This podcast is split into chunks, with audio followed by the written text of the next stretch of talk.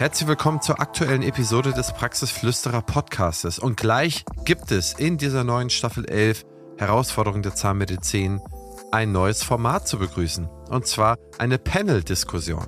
Ich habe mich entschlossen, mal die verschiedenen Meinungen und Betrachtungsweisen aus dem Markt auf verschiedene Themenpunkte zusammenzubringen. Daraus ist ein Dreiteiler geworden. Es war eine dreistündige Diskussion. Sie wurde teilweise hoch emotional geführt Super Insight hat sie geliefert. Die Teilnehmer sind der von mir hochgeschätzte Präsident der Bundeszahnärztekammer, Professor Dr. Christoph Benz, der bereits in einer sehr guten Episode Gast war, die sehr, sehr viel Hörer angezogen hat. Ein weiterer Gast, der schon mal Gast war, Dr. Lukas Schlotmann. Wir haben mit ihm über verschiedene Praxisgrößen gesprochen. Heute vertritt er sozusagen die Innung der familiengeführten, inhabergeführten Zahnarztpraxen, die sozusagen aus eigener Kraft sehr groß gewachsen sind, in Familienhand befindlich sind und wie sie auf die verschiedenen Herausforderungen und Probleme schauen und wie sie sie versuchen zu meistern. Dritter Gast in der Runde ist Dr. Raphael Klemm. Raphael ist angestellter Zahnarzt in einem IMVZ, arbeitet in einem der, ich glaube, man kann sagen, mit größten finanzierten Venture Capital finanzierten dentalen Startups, die es in Deutschland jemals gegeben hat. Die haben gerade 100 Millionen oder glaube ich sogar noch ein bisschen mehr eingesammelt. Und aus seiner Betrachtungsweise blickt er auf den Markt und schaut sich die verschiedenen Dinge an. Und wir diskutieren über die Dinge. Und die Diskussionen werden heiß und ähnlich zum Teil geführt, aber immer sehr freundlich im Umgang miteinander, was ja auch so ein bisschen gute ja, Mutterschule ist. Und ich denke, wir haben da sehr, sehr, sehr gutes Material zusammengetragen. In der ersten Episode geht es um die Vorstellung der jeweiligen Person und danach diskutieren wir den ersten von fünf Punkten über die Möglichkeit zur Steigerung der Niederlassungsbereitschaft junger Zahnmedizinerinnen. Wir haben noch vier andere Diskussionspunkte, aber das ist so ein bisschen Überraschung, worum es dann in den nächsten Punkten geht. Erstmal gehen wir darauf ein, dass es einen signifikanten Abfall der Gründungsbereitschaft gegeben hat, zusammen mit der Paarung von gestiegenen Zinsen und Baustoffen. Ergibt sich da eine sehr, sehr ungünstige Konstellation, die es nicht unbedingt mehr ermutigt, sich niederzulassen. Mein Name ist Christian Henrizi, ich bin Geschäftsführer der Opti Consulting GmbH und ich freue mich sehr, dass ich dieses Panel moderieren durfte und es ist die exklusive Erstpremiere hier im Podcast. Also auf geht's und viel Spaß beim Zuhören.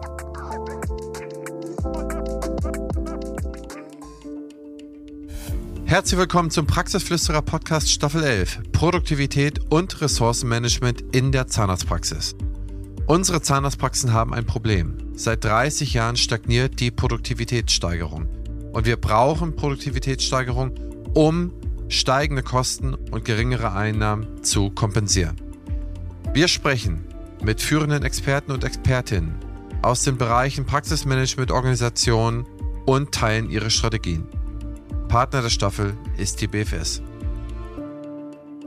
Lieber Professor Benz, für diese Runde haben wir gesagt, wir duzen uns alle, dass es einfacher wird. Lieber Christoph, herzlich willkommen, dass du Zeit hast nach der großen Kundgebung am Wochenende nochmal abends äh, dir den Abend um die Ohren zu hauen und deine Kinder äh, zu vernachlässigen. Lieber Luca, vielen Dank, dass du Zeit hast. Ich weiß, du hast deine Behandlung umgelegt, um das möglich zu machen. Das weiß ich sehr zu schätzen. Lieber Raphael, auch dir danke ich, dass du da Zeit gefunden hast. Wir wollen eine kleine Runde machen. Wir wollen mal was Neues probieren. Ein Panel zu insgesamt fünf Diskussionspunkten. Der erste Punkt ist die Diskussion über die Möglichkeiten zur Steigerung der Niederlassungsbereitschaft. Wir haben uns äh, verständigt darüber im kleinen Vorgespräch, dass nachdem sich jeder einmal kurz vorgestellt hat, dass ich jeden zu den einzelnen Punkten befrage, dass derjenige, der gerade dran ist, darüber spricht. Und nachdem jeder da was gesagt hat, wir ein paar Nachfragen stellen, sodass wir hier, weil wir nicht äh, physikalisch an einem Ort sind, uns nicht gegenseitig sozusagen ins Wort fallen. Ja, ich würde sagen, fangen wir mal mit der kleinen Vorstellungsrunde an. Lieber Christoph, ich würde dich bitten, zu Beginn man kennt dich natürlich, das wissen wir, aber einmal ganz kurz, wer du bist, woher du kommst. Du warst ja schon mal Gast in meinem Podcast, aber dass du mal ein paar Worte über dich selber verlierst. Ja, lieber Christian, ich bin die merkwürdige Mischung, die es nahezu gar nicht gibt, aus Hochschullehrer und Standespolitiker. Ich finde es aber eigentlich sehr gut, weil man als Hochschullehrer ja immer so gemeint hat, man wäre da so die Krone der Schöpfung, aber merkt eigentlich dann doch, dass man eher in so einem Tunnel steckt. Und ich finde es viel schöner, wenn man den ganzen Bereich sozusagen vor sich sieht und da dann vielleicht auch Impulse setzen kann. Und ja, du hast es schon angedeutet, Kinder, es gibt vier davon, der älteste ist Zahnarzt, zeigt eigentlich, wie verbunden ich diesem Beruf bin und ich bin nicht traurig, dass er nicht Arzt geworden ist, wie das manche von meinen Kollegen wären oder sind. Deswegen an der Stelle sehr froh, dass er in diesen Beruf hineingekommen ist und die Zukunft ist ganz sicher gegeben und jetzt müssen wir das Beste draus machen. Ja, vielen Dank, lieber Christoph. Gehen wir mal direkt rüber. Luca, mach du mal die kleine Vorstellung. Wer bist du? Wo kommst du her? Du warst ja auch schon bei mir zu Gast, auch eine der meistgehörtesten Folgen. Erzähl mal ein bisschen was von dir, so dass wir es refreshen. Das ist ja schon 100 Folgen her, dass wir gesprochen haben. Ja, mein Name ist Luca Schlotmann.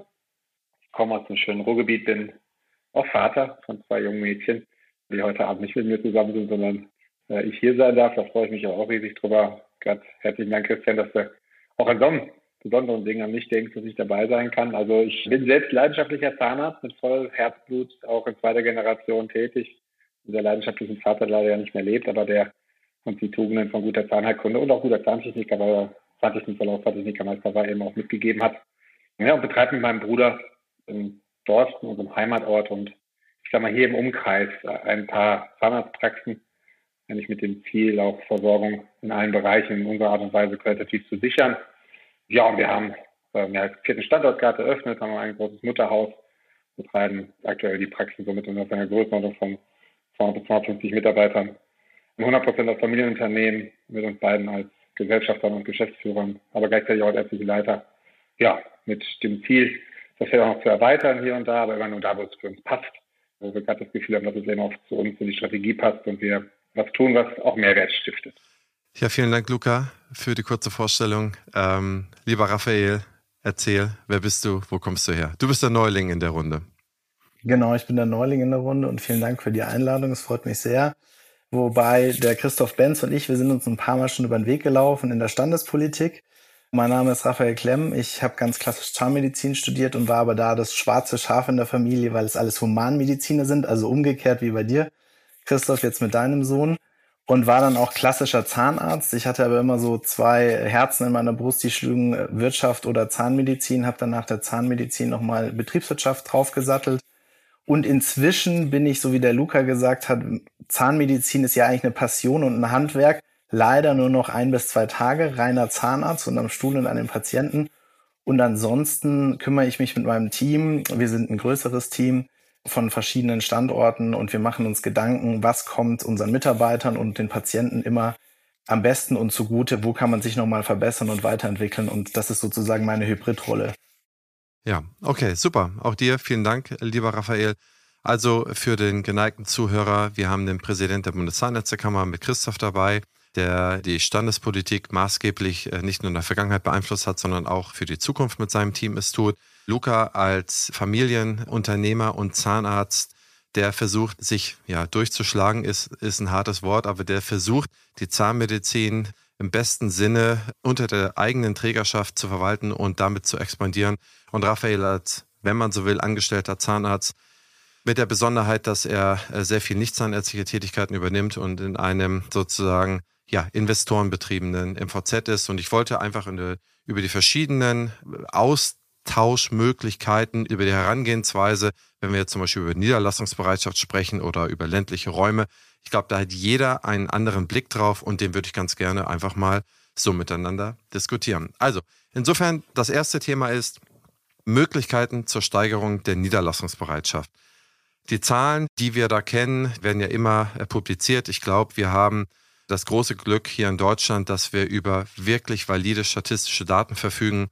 Auch hier nochmal der Hinweis, die Statis, also das Statistische Bundesamt, man kann alles filtern. Es ist echt hervorragend. Das ist wirklich ein, ja, ich sag mal so ein Segen für die Demokratie. Und da gibt es auch das KZBV-Jahrbuch. Es kann man sich kostenlos runterladen, kostet sieben Euro, wenn man sich zugeschickt haben will. Und das BZEC-Jahrbuch kostet auch sieben oder acht Euro. Wir haben beste Daten und da gibt es nicht viel Möglichkeiten, in irgendein Fake News, ja, ich sag mal, Loch zu fallen. Wir haben super Daten und die Daten sagen, in den nächsten Jahren gehen fast 60 Prozent der Zahnärzte in, in Ruhestand. Wir haben eine starke und mittlerweile eine sehr starke Neigung, sich nicht mehr niederzulassen. Es wird jedes Jahr ein bisschen weniger. Wir haben auch einen Rückgang an tatsächlichen Zahnarzteinheiten jetzt schon in den Zahlen drin. Als anekdotische Evidenz möchte ich da ergänzen, wir machen jedes Jahr eine Niederlassungswoche an der Ostsee. Mittlerweile müssen wir, um 100 Niederlassungswillige zu haben, brauchen wir ca. 600 Bewerbungen. Vor fünf Jahren waren es für 100 Niederlassungswillige, reichten 200, 220 Bewerbungen. Das heißt, auch wir selber merken, es ist sehr, sehr schwierig, da eine gewisse Motivation beziehungsweise die richtigen Leute zu picken, die sich da auch niederlassen wollen. Ich möchte es einfach jetzt mal in die Runde geben und da würde ich auch gerne mit dir, lieber Christoph, anfangen, dass ich da mal deinen Blick auf die Sachlage erfahren kann und was du meinst, was da Möglichkeiten sind, um die Niederlassungsbereitschaft, die wir ja so dringend brauchen. Wir brauchen so viel mehr junge Leute, die sich in dieser, äh, ja, ich sag mal so tollen Nische der Medizin niederlassen und die prosperierend vorantreiben. Wie kriegen wir das hin, dass wir die steigern? Ja, lieber Christian, das ist natürlich eine große Herausforderung der aktuellen Zeit, vor allen Dingen, und darüber sprechen wir nachher in der Verbindung mit dem ländlichen Raum. Und da kann ich gleich sagen, aus allem, was ich von der Politik weiß, wenn wir das nicht wuppen, dann können wir machen, was wir wollen, dann werden wir auf jeden Fall den Einfluss auf unser Berufsgeschick verlieren, weil die Politik dann keinen Bock mehr auch drauf hat. Deswegen ist es ein ganz wichtiges Thema, dass wir überhaupt erstmal, und das ist die, das Grundproblem, diese, dieser geringe Niederlassungswille, und ich glaube, da haben wir Alten viele Fehler gemacht. Also wenn ich zum Beispiel höre, ich kann es nicht nachprüfen, aber der Präsident Thüringen sagt mir das, in Erfurt machen zehn Praxen zu und haben keinen Nachfolger. Da muss ich sagen, verdammt nochmal, wer hat da am Frühstückstisch welchen Quatsch geredet? Das können ja nur die Alten gewesen sein, die da irgendein Zeug erzählt haben. Und wir als Hochschullehrer haben immer so getan, als wäre die Zahnmedizin ein Riesending. Also da gab es ja dieses Weißbuch mal, da äh, gewann man den Eindruck, das ist eine, eine, kann kein einzelner Mensch mehr. Also besteht nur aus Spezialisten und das Beste, was man machen kann, ist im Team von Spezialisten arbeiten. Nur so wird das alles was. Jetzt merken wir aber eigentlich alle, dass uns die Prävention total überrollt. Das, was wir immer früher als Spezialistenbereiche gesehen haben, das wird einfach weniger. Endo zum Beispiel, minus 21 Prozent seit 1991 und das war nicht das große Endo-Jahr. Das heißt also, da tut sich viel minus 34 Prozent entfernte Zähne, ähm, heißt also auch weniger Implantate, heißt weniger Lückenschluss, all diese Dinge. Das heißt, mittlerweile sagt sogar die Hochschule, wir hatten da ein großes Treffen, die sagen einfach, der, die Generalistin, der Hauszahnarzt, wie immer wir das nennen wollen, ist das Maß der Dinge, ist der Goldstandard. Da können wir also schon mal viele beruhigen, dass die dann sagen, ich will kein Team organisieren, ich will keine große Praxis machen. Musst du auch nicht, ist überhaupt nicht nötig.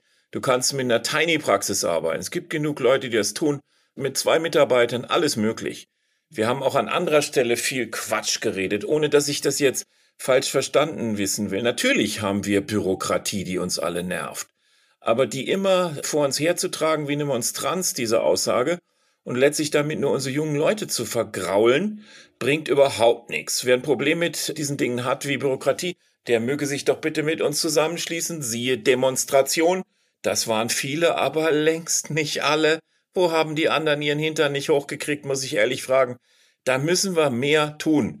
Und nur mit solchen Argumenten die Kolleginnen, die jungen Kollegen und Kollegen zu vergraulen, dann ist es besser, man hält einfach's Maul, weil da bringt, da bringt's nämlich gar nichts. Die alten Herren, die ewig rumgemeckert haben, sind jetzt die, die sich dann wundern, dass sie keine Nachfolger kriegen für die Praxis.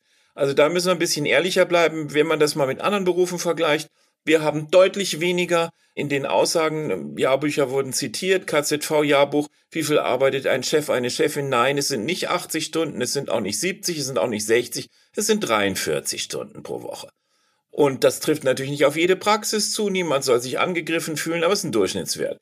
Der Hausarzt liegt ein bisschen drüber, die arbeiten auch nicht mehr 80 Stunden übrigens, auch dieses äh, Klischee, glaube ich, gilt es mal etwas zu reduzieren. Das heißt also, wir arbeiten einmal gar nicht so viel und wir machen auch, haben auch gar nicht so viel Belastung mit, mit dieser Bürokratie, die uns immer stört, natürlich, aber weniger als Bäcker, viel weniger als angestellte Klinikärzte, wenn man mal die Umfragen, die Zeiten vergleicht. Das heißt, es ist nicht schön, aber es ist kein Weltuntergang bei uns. Das ist zu schaffen.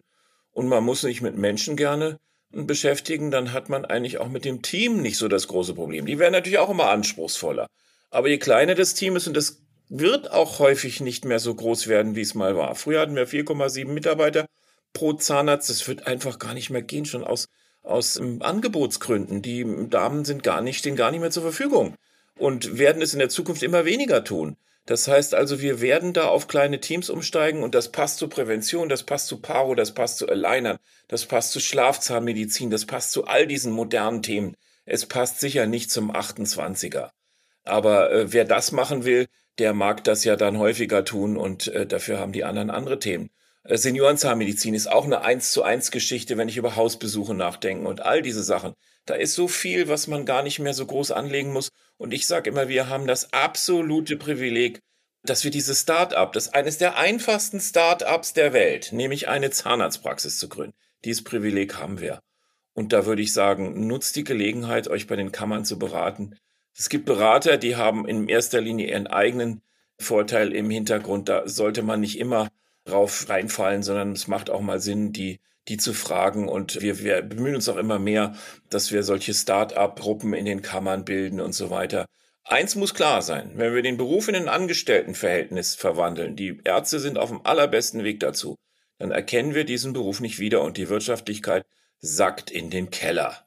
Weil das ist leider das Problem. Anstellung im öffentlichen Bereich führt immer dazu, dass die ja, Leistung, sage ich mal, nicht mehr ganz so hoch ist, wie sie es anders wäre. Mhm. Ja, vielen Dank, lieber Christoph. Ich habe da gleich noch ein paar Nachfragen, aber lassen wir erstmal Luca. Luca, deine Betrachtung auf die Niederlassungsbereitschaft. Warum ist die abnehmend? Warum ist sie teilweise mittlerweile so stark abnehmend? Und welche Möglichkeiten siehst du, dieses zu steigern? Wo wir gerade von der Zukunft sprechen, die BFS ist eines der führenden Health-Tech-Unternehmen auf dem deutschen Gesundheitsmarkt. Was ich besonders spannend finde, ist ihr Digital Health Dialogue. Hier werden die Gesundheitsthemen der Zukunft aufgelistet und gemeinsam diskutiert. Auch ich bin dabei und stelle meinen Gästen daraus Fragen, wie zum Beispiel, wie wird die Digitalisierung dein Arbeiten verändern oder wie ticken die Patienten und Patientinnen von morgen. Mach mit und trage deinen Teil dazu bei, die Digitalisierung patientenfreundlich und praxisnah zu gestalten damit die Medizin von morgen zum Vorteil für alle wird. Zu finden ist diese unter meinebfs.de-dhd. Ich wiederhole, meinebfs.de-dhd. Bevor wir weitermachen, möchte ich euch Kurs Crocodile vorstellen, eine E-Learning-Plattform für Behandler und das ganze Praxisteam. Crocodile bietet über 200 Kurse, die euch dabei helfen, euer Wissen zu erweitern und eure Praxis voranzubringen. Mit dem Gutscheincode PF23 könnt ihr einen vollen Testmonat kostenlos nutzen. Und was noch besser ist, das Team-Abo ermöglicht es euch, bis zu 20 Mitarbeiter in eurer Praxis am Lernen teilhaben zu lassen. Nutzt die Gelegenheit und testet das Angebot auf crocodile-health.com. Ein passendes Ergänzungsformat zum Praxisflüsterer ist Küste und Kiez mit meiner Co-Host Dr. Anne Heitz. Wir beantworten Fragen in 15 bis 20 Minuten und immer und stets Dienstag früh in eurem Podcast-Player. Ihr Charme, mein Gepolter. Ich glaube, das ist unterhaltsam. Hört doch einfach mal rein. Ganz, ganz gewichtig ist es so, dass ich natürlich mit ganz, ganz vielen jungen Zahnärzten viel spreche. Natürlich jetzt viel auch die, die sich vielleicht uns anschließen wollen und wir nehmen traditionell immer Assistenzärzte, also wir bilden eigentlich nur junge Ärzte bei uns aus, von der Pika auf, von der Universität, das ist irgendwie unser Credo, haben das jetzt ja 20, 30-fach in den letzten knapp zehn Jahren gemacht. Und die Gespräche basieren alle darauf, dass es schon viele gibt, die auch das noch im Hinterkopf halten wollen, vielleicht auch sich selbstständig zu machen. Und das ist gerade im Bereich der wirklich, ja, auch talentierten und Hochbegabten, die gleichzeitig auch ein bisschen, ja, auch Lust auf eine performante Grundhaltung im Leben haben, die das halt auch eindeutig beschreiben. Dementsprechend sehe ich weiterhin Niederlassungswunsch. Das ist natürlich noch ein kleinerer Kreis, muss man so sagen, der sich für sowas interessiert. Ich muss gestehen, dass diese Ärzte, die dann in solche Praxen wie unseren arbeiten, eigentlich durch die Bank während dieser Zeit merken, oh wow, was musste da an viele Dinge, Sachen denken? Wie leicht ist dir eines Tages auch dein Leben gemacht in so einer Praxis wie dieser hier, wo du dich eben 40 Stunden lang um deine Patienten kümmern kannst und hochwertige Versorgung und damit zufriedene Patienten schafft. Das heißt, wir bieten natürlich auch den angestellten Zahnärzten eine sehr luxuriöse Situation, bei gleichzeitig trotzdem einer guten Honorierung, dass natürlich der Wunsch nach Selbstständigkeit manchmal der heute dann vielleicht kompliziertere gilt und der, der, der anstrengende, der noch mehr auch Opfer bringen lassen muss. Ich glaube ja fest auch trotzdem an einen selbstständigen Zahnarzt. Ich kann das äh, nur so von uns beschreiben.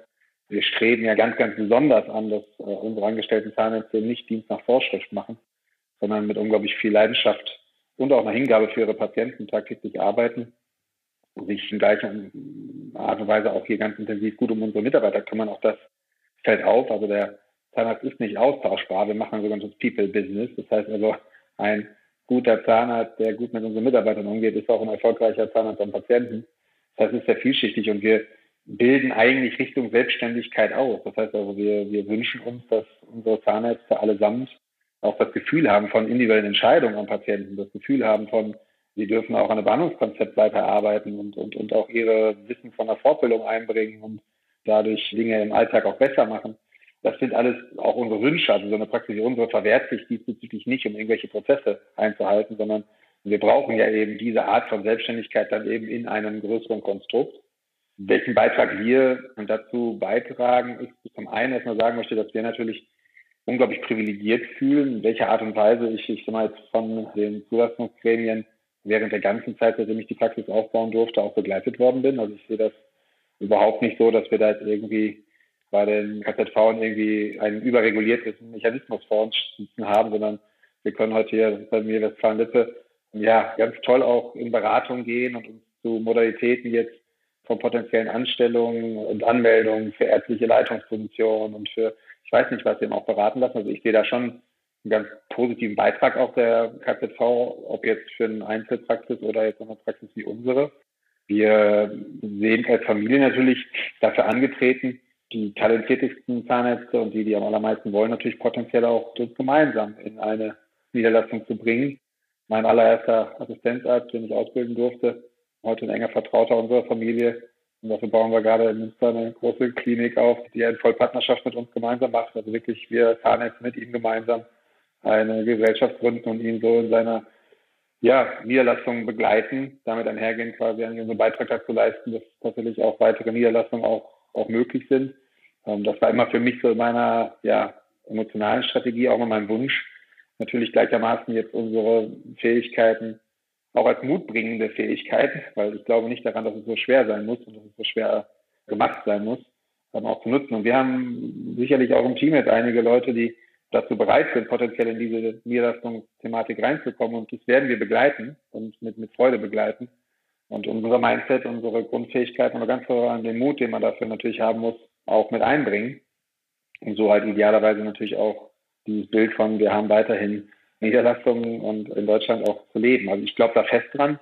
Ich glaube da übrigens auch genauso dran, dass wir natürlich gerade, ich sag mal, diesen Hauszahnarzt, den man ja, wenn man so aus dem mechanischen System denkend General Dentist nennt, der dort ja auch gar nicht jetzt irgendwie ein minderwertigerer Zahnarzt wäre in der Betrachtung, sondern der da eine ganz, ganz wichtige Arbeit macht, die Grundversorgung zu sichern, dann einfach zu einem Spezialisten für irgendeine Besonderheit schickt, das dem aber im Alltag einfach gar nicht wichtig ist, also wirklich eine wichtige Leitfigur geworden ist, in Amerika heute auch die gleiche Anerkennung besitzt wie ein Spezialist. Ich denke, da muss vor allem halt dran gearbeitet werden, dass das eben nicht so ist. Ne? Dass du darfst dich als ähm, Hauszahnarzt, wenn man so formulieren möchte, einfach nicht als Zahnarzt zweiter Klasse sehen, sondern du musst dich als Zahnarzt sehen, der eben ganz, ganz wichtige Arbeit macht.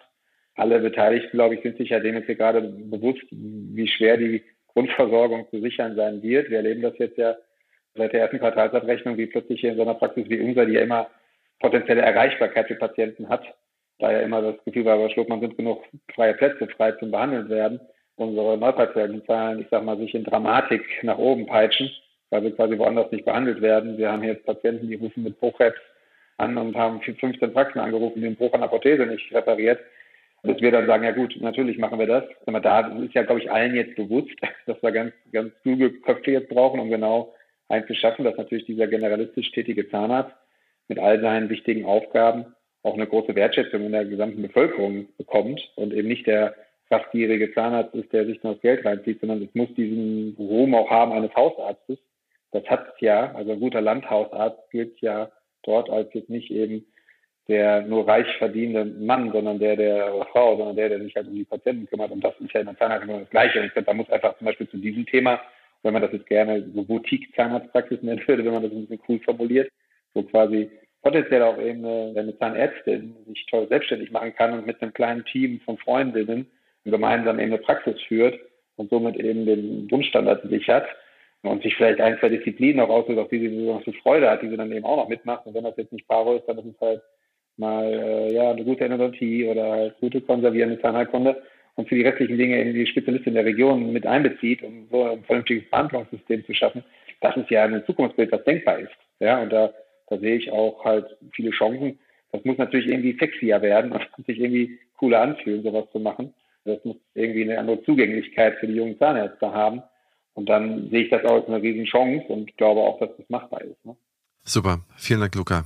Lieber Raphael, wie ist deine Betrachtung der Niederlassungsfreudigkeit und welche Möglichkeiten siehst du, um diese zu steigern? Also ich bin ja grundsätzlich ein Zweckoptimist, sowohl beruflich wie auch privat. Und ich glaube schon, dass jetzt gewisse Weichen gestellt werden müssen, damit man wieder junge Kolleginnen und Kollegen dafür engagiert, den Weg in die Selbstständigkeit zu finden. Und ich sehe das aus verschiedenen Aspekten. Also wenn ich dran denke, wie es bei mir im Semester war, dann würde ich sagen, 50 Prozent waren sowieso Zahnarztkinder. Also da hatten die Eltern eine Praxis und von diesen 50 Prozent wollten sicher 80 oder 90 Prozent die Praxis übernehmen. Also Luca, du bist jetzt ein gutes Beispiel, dass du das Familienunternehmen weiter in die nächsten Generationen geführt hast. Und Christoph, ich weiß nicht, was dein Sohn vorhat, ob er dann die Praxis der Mutter sozusagen übernimmt oder was da die Pläne sind. Aber wenn ich jetzt dran denke, von Seiten der Uni wurde es uns schmackhaft gemacht, wie toll kann denn die Selbstständigkeit sein? Was ist denn dieser freie Beruf überhaupt wert und diese Besonderheit des Ganzen, da wurde eigentlich keine einzige Silbe jemals in irgendeiner Vorlesung darüber erwähnt. Und ich glaube, das ist etwas, das man den jungen Leuten wieder Freude machen kann. Als ich auch damals noch in der Standespolitik aktiv war, haben wir auch einen äh, Stammtisch immer organisiert. Und ich bin ja ein gutes Beispiel. Ich, ich wollte ja eigentlich in die Selbstständigkeit gehen. Und jetzt sage ich gutes Beispiel, obwohl ich jetzt gerade der angestellte Zahnarzt bin. Aber Christoph sagte ja auch vorhin, eine Zahnarztpraxis ist sozusagen das kleinste Startup der Welt und ich bin ja bei einem Startup in der Zahnmedizin gelandet. Und auch wir versuchen das, dass wenn wir Kolleginnen und Kollegen haben, die große Freude haben, wo wir sagen, die wollen eigentlich noch mehr machen, wo man sieht, das ist zwar eine ganz, ganz tolle Zahnärztin oder Zahnarzt, aber irgendwie ist da die Reise noch nicht am Ende. Dann gehen wir aktiv auf diese Leute zu und sagen, willst du mit uns zusammen auch eine eigene Praxis führen?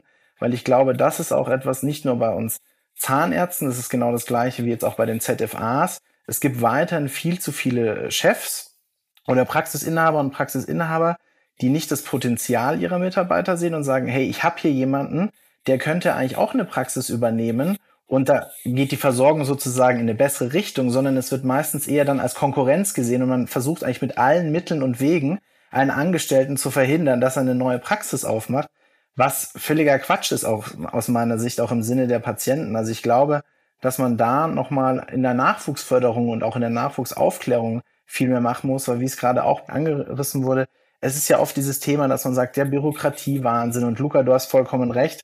Ich habe mir jetzt nur äh, eure Praxis mal von der Homepage angeguckt. Ich war noch nie in eurer Praxis, aber man kann ja jetzt bei euch nicht von der klassischen Praxis sprechen. Ich glaube, ihr habt über 100 Angestellte, wenn ich mir sozusagen die Mitarbeiter angeschaut habe und wenn ich da als angestellter Zahnarzt tätig bin, dann hat man vielleicht das Gefühl, hier wird ja am riesig großen Rad gedreht.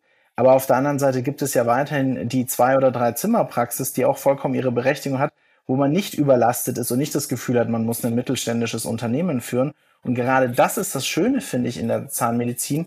Wie viele Berufe gibt es, wo man direkt nach dem Studium sagen kann, ich habe jetzt schon relativ viel Handwerkszeug mitbekommen, ich muss mich natürlich weiter und fortbilden, aber ich kann gleich in den Beruf gehen. Es gibt doch so viele Studiengänge, wo man studiert hat und danach erstmal eigentlich wieder bei Null anfängt und in das Berufsleben sozusagen reinrutschen kann. Und ich glaube auch, was ihr mit der Opti-School macht und all diesen Themen, also ich glaube, man kann gar nicht genügend Angebote anbieten, dass man sagt, Selbstständigkeit lohnt sich und es hat große Freude und auch eine Daseinsberechtigung, weil da bin ich komplett beim Christoph.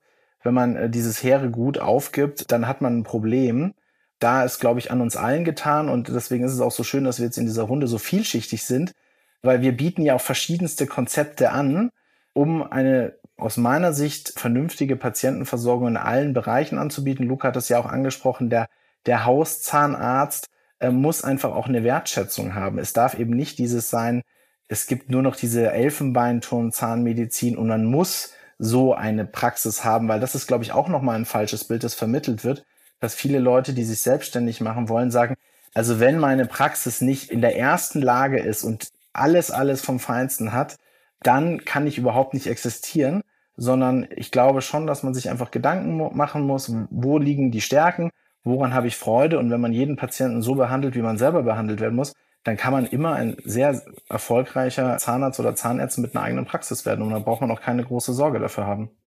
Ja, danke, Raphael. Erste Nachfrage an dich, Christoph. Du hast das alles sehr schön aufgeführt. Ich stimme dir in den Sachen zu, insbesondere, dass man keine Angst dafür haben muss, auch eine kleine Praxis zu führen und auch eine sozusagen Hauszahnarztpraxis, eine General Dentist Praxis, wie Luca so richtig sagt. Jetzt die Frage an dich. Jetzt haben wir folgendes Szenario. Wir haben hohe Zinsen und was in den Zahlen noch gar nicht sichtbar ist, weil 23 noch nicht vorbei ist, wir sehen einen krassen Investitionsrückgang. Alle sagen davon, es wird signifikant weniger gekauft als im letzten Jahr. Das heißt, wir werden wahrscheinlich aus dem Jahr rausgehen und eine rekordniedrige Gründungsrate an Zahnarztpraxen sehen. Ich weiß nicht, was da so die Zwischenzahlen sind. Es ist zumindest meines Wissens nichts publiziert.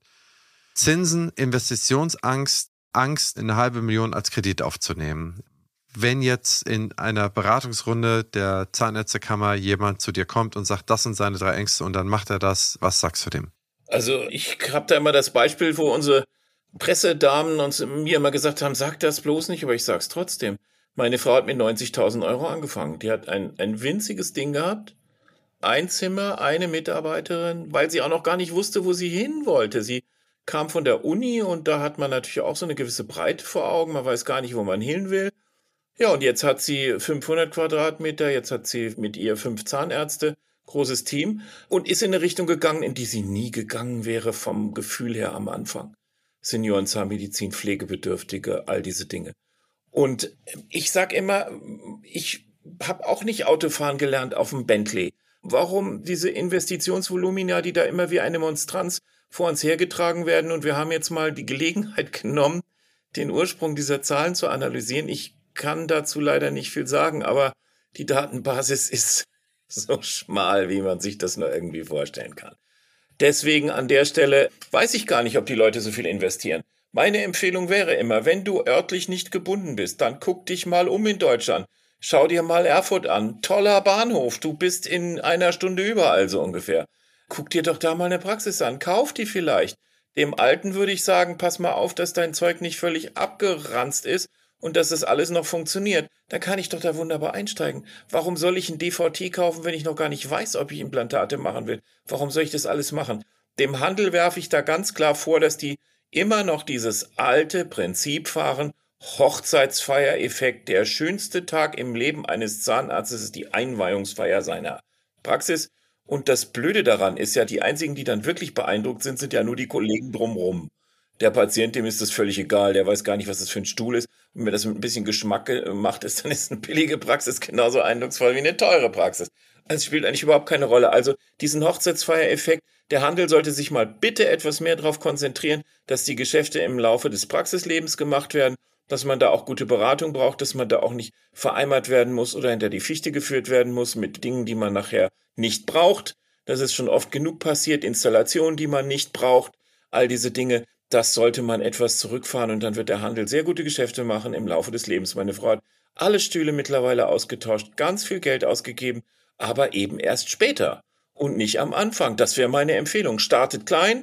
Ich habe mit einem kleinen Auto fahren gelernt, fangt mit einer kleinen Praxis an meine Frau hat 90.000 Euro ausgegeben. Hat völlig gereicht und sie ist jetzt da, wo sie hin wollte. Absolut. Unterstreichen möchte ich da. Schaut euch in Dresden, Erfurt, schaut euch in diesen Städten um, was wir da sehen an Top, an Top-Praxen. Ja? Wurde vielleicht auch ein paar Jahre nicht investiert, ne? fair enough, aber trotzdem, die sind extrem günstig zu haben, manchmal für einen symbolischen Euro und da ist nicht viel Geld in die Hand zu nehmen. Ja, es ist so ein bisschen so, dass eine Praxis schon für einen Gründer so ein bisschen Selbstverwirklichung ist. Ne? Das äh, muss perfekt sein. Ne? Also die Hochzeitspraxis, die habe ich, das hat Wort noch nicht gehört, aber eigentlich trifft es das ziemlich genau. Es soll, es muss vom Ring bis zum Brautstrauß muss alles perfekt sein. Das stimmt schon. Luca, an dich eine Frage. Verwöhnst du deine angestellten Zahnärzte so sehr, dass sie gar nicht mehr in die Selbstständigkeit gehen müssen, weil es denen zu gut geht? Ja, ich habe es ja schon einleitend gesagt, also ich gehe schon davon aus, dass sich in einem sehr gut organisierten Praxissystem, ne, dem, sag mal jetzt von dem Bereitstellen von Mitarbeitern so, so viel, wie man gerade braucht, den Bereichen, dass du, ich glaube, deine passenden Patienten bekommst, die dann über Marketingmechanismen und gute Rezeptionsarbeit am Telefon eben vorsondiert werden, deswegen eben immer das Richtige für den richtigen Behandler darstellt. Ja, bis hin zu, ich sag mal jetzt, Cultural-Themen, Kulturthemen, wo du dich trotzdem dann eben einbringen kannst und dich jetzt nicht eben fühlst wie bohrende Roboter, sondern eben auch als ein Mensch, der gesehen ist und der auch einen total wichtigen Teil, ich sag mal, diese, dieser, dieser Bewegung ist, die wir versuchen zu kreieren. Das ist natürlich alles schon cool. Ne? Also ich habe auch immer mal wieder jetzt Zahnärzte, die halt beschreiben, boah, ich könnte mir gar nicht vorstellen, so alleine in der Praxis zu sitzen. Ne? Also die fast so ein bisschen davor auch gewisse Sorge haben, weil sie es halt kennen, wie cool es ist, in, einem, in unserem Ärztebüro mit acht, neun Leuten zu sitzen, wenn Schichtwechsel ist, noch ein bisschen mehr Betrieb und man sich ja auch privat sieht und kennt und, und, und Freundschaft schließt. Häufig ist ja so, dass viele unserer Mitarbeiter, ob jetzt Zahnärzte oder nicht ärztliches Personal, ja zum großen Teil auch Freunde werden und eine gewisse soziale äh, ja, Bewegung sind in gewissem Maße. Ne? Also das ist schon alles, ich sag mal, so cool, dass ich jetzt manchmal auch sagen würde, boah, wie, wie war es, als ich hier fast alleine war am Anfang. Ne? ja, ich habe in der Zeit so viel gearbeitet und habe so stark gekämpft, dass es alles geklappt hat, dass ich manchmal gar nicht gemerkt habe. Aber ich hatte zum Beispiel auch schnell einen weiteren Kollegen dabei, den ich dann auch sehr schätzen gelernt habe, der übrigens heute selbstständig ist. Also in der Anfangszeit war das natürlich nicht so, dass sich auch so entwickelt, er ist halt auch erfolgreich, war selbstständig und wir haben bis heute guten Kontakt und haben auch viel Sparring noch im Nachgang gemacht im Schnitt entwickelt sich jetzt im Moment halt eher die, Bewegung natürlich nochmal auch durch mehr Frauen, muss man gestehen, dass natürlich nochmal so ein bisschen auch, ja, aber auch so rein indoktriniert ist auf die jetzt, dass die ja eigentlich gar nicht mehr Selbstständigkeit anstreben. Das ist gar nicht, glaube ich, eine Sache, die unbedingt in den Personen liegt, sondern das ist auch einfach, ja, schon richtig beschrieben von Christoph auch in, in der Anleitung, so ein bisschen ein Phänomen, das jetzt irgendwie ja so dieser Aura sein. Ja, Frauen machen sich ja nicht selbstständig in der Branche und irgendwie ist das jetzt ein aussterbendes Phänomen. Ähm, wir haben jetzt sehr viele tolle junge Zahnärztinnen angestellt, die auch unglaublich Rakete gehen. Also ich bin da total baff drüber und bin, glaube da, da, glaub, da hat da gar keine Angst vor, dass wir da jetzt irgendwie durch die großen Zahl von Frauen, die Absolventinnen sind, in irgendein Problem rutschen. Sondern sehe da halt unglaublich viel Power und Ehrgeiz. Die sind ja nicht umsonst auch besser als wir Jungs in der Schule gewesen, sondern die sind auch besser im Studium und die sind jetzt auch hier in der, in der Praxis auf eine Art und Weise auch viel besser. Die haben andere Themen, ne? Also denen geht es tatsächlich um ihre persönliche fachliche Weiterentwicklung. Die wollen alle halt in fachliche Expertise rein haben, haben unglaublich viel anderen Fokus und sehen sich alle in diesem Privileg, Zahnärzte sein zu dürfen und eben nicht Unternehmer.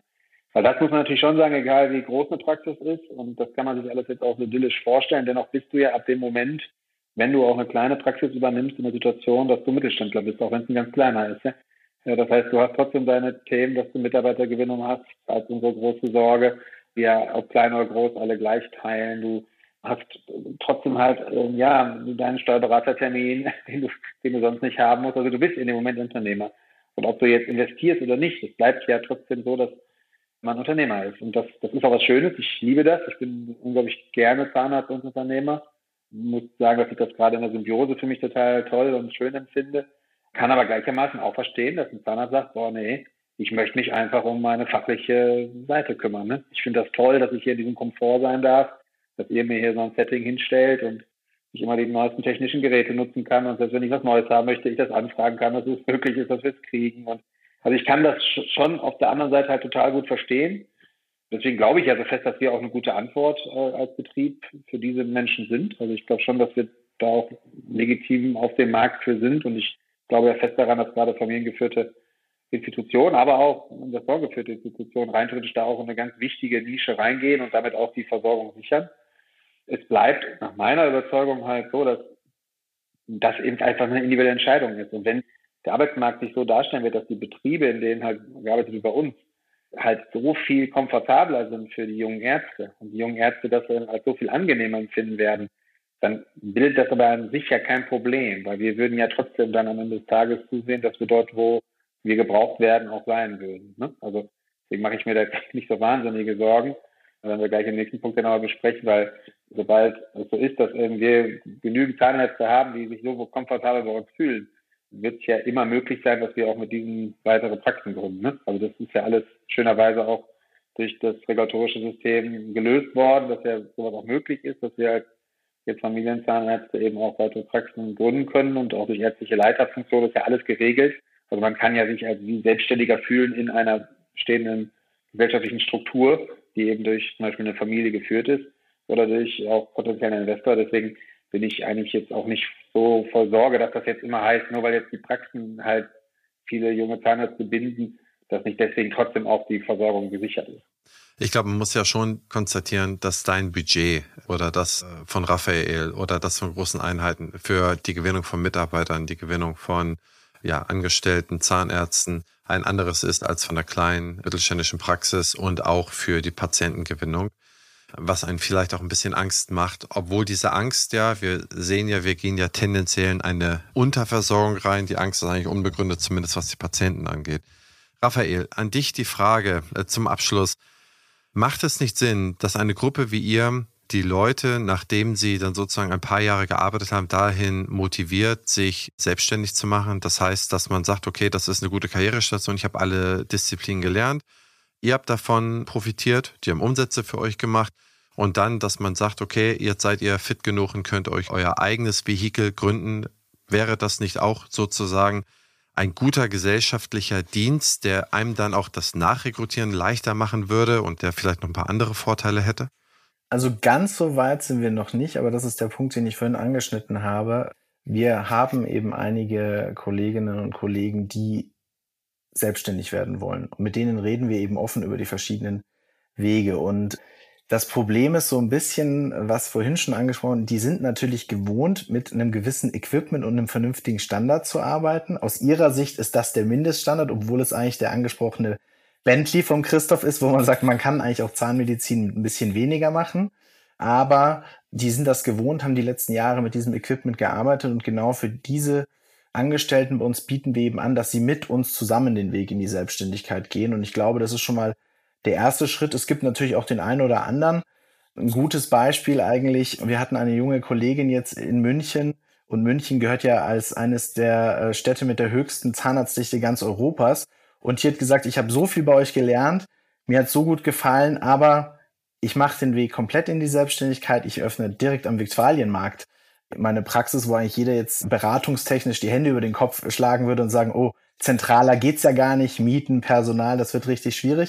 Aber genau das gibt es auch. Also wir reden offen im Dialog mit allen Kolleginnen und Kollegen und da gibt es das eine oder andere. Jemand, der intrinsisch motiviert ist und sagt, ich möchte Freiberufler sein, der wird immer den Weg in die Freiberuflichkeit gehen.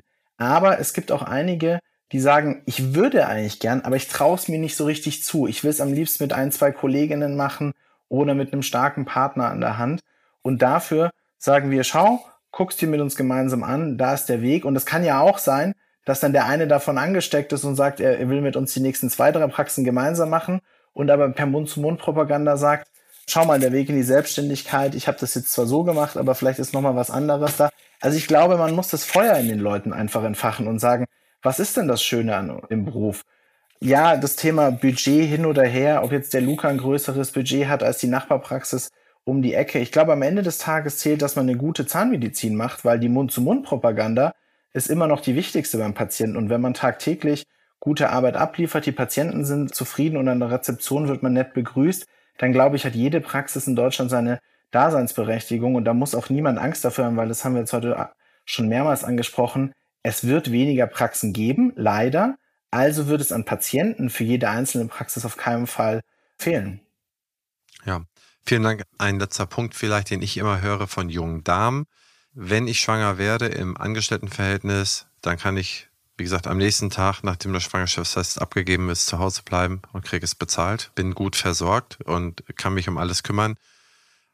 Als selbstständige Zahnärztin habe ich genau das nicht und muss sich behandeln, bis die Fruchtblase platzt. Und das macht mir Angst. Das ist das, was bei mir, auch das anekdotisch, das habe ich nicht erhoben, das ist nicht wissenschaftlich, aber das ist das, was wir am häufigsten hören und wo sich da sehr, sehr, sehr, sehr viele erst auf die Familienplanung stürzen und dann sich nochmal konstituieren, zusammensetzen, ob sie nicht da eine Praxis gründen. So, das war jetzt ein wilder Ritt durch die Themen. Ich hoffe, dass alle Zuhörerinnen es wert zu schätzen wissen, dass sich die Diskussionsteilnehmer wirklich an ihre Sprachdisziplin gehalten haben. Alle haben nacheinander gesprochen und ich finde, das ist ganz hervorragend gelaufen und vielen, vielen Dank an alle Teilnehmer. Das war echt spitze. In der nächsten Folge sprechen wir über die Möglichkeiten zur Vermeidung eines Versorgungsmangels bzw. Unterversorgung in ländlichen Gebieten und die Bekämpfung von Fachkräftemangel in Zusammenhang mit Digitalisierung und AI.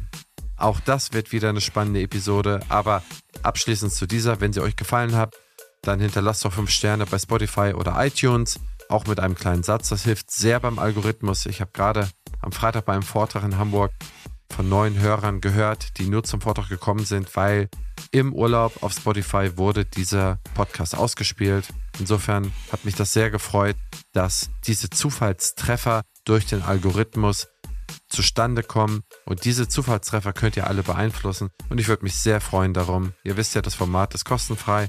Auch persönliches Feedback gerne an henrizi.opti-hc.de. Bis zur nächsten Episode. Ciao, ciao.